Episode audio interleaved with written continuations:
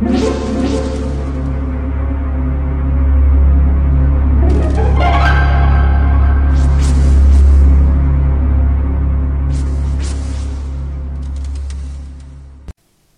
家好，我是小依依，欢迎收听一分钟破案。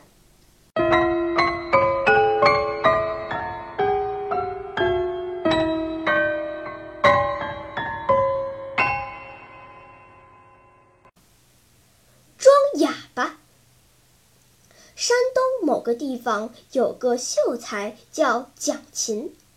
他有一匹性情凶猛的烈马，那马别说是人靠近它，就连别的马接近它，也会被它踢伤或踢死。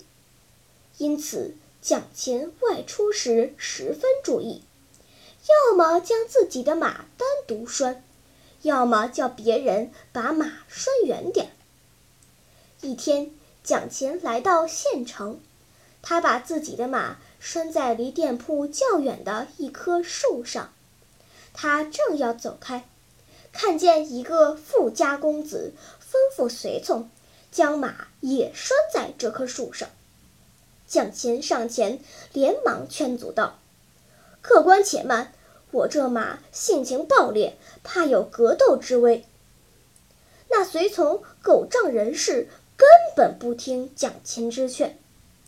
蒋勤又转身对主人说：“公子，我这马姓烈，请将您的马另拴别处吧。”富家公子一听，厉声说：“我定要拴在这里，看你能把我怎样！”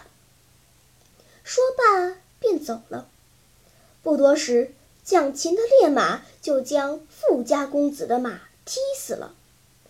富家公子一见自己的马，被踢死了，大发雷霆，吩咐随从将蒋勤带到县衙。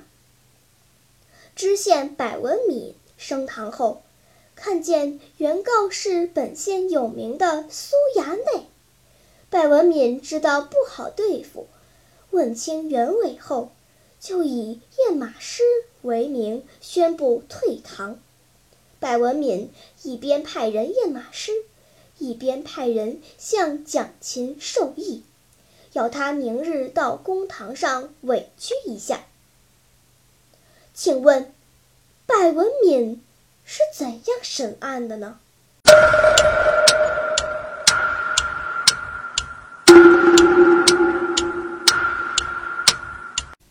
你想出答案了吗？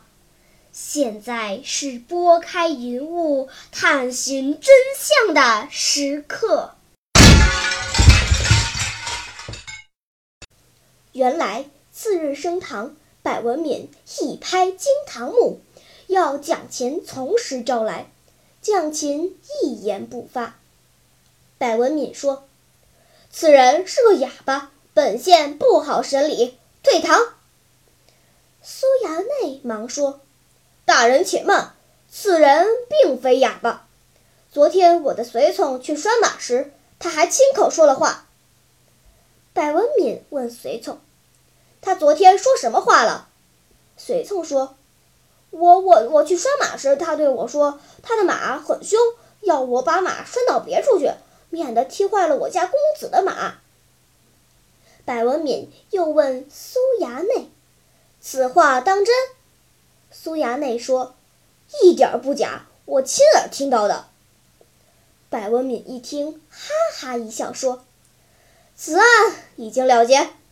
蒋勤已将他的马姓烈的情形讲明，但你们不听，硬要将两匹马拴在一起，只能自食其果。”说罢，便退堂了。苏衙内理屈词穷，只好作罢。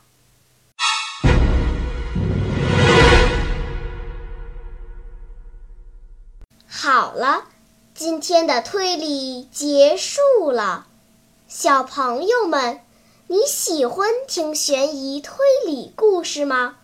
如果喜欢，就请关注小依依讲故事吧。在喜马拉雅 FM 上，我将为你呈现更多谜一样的故事。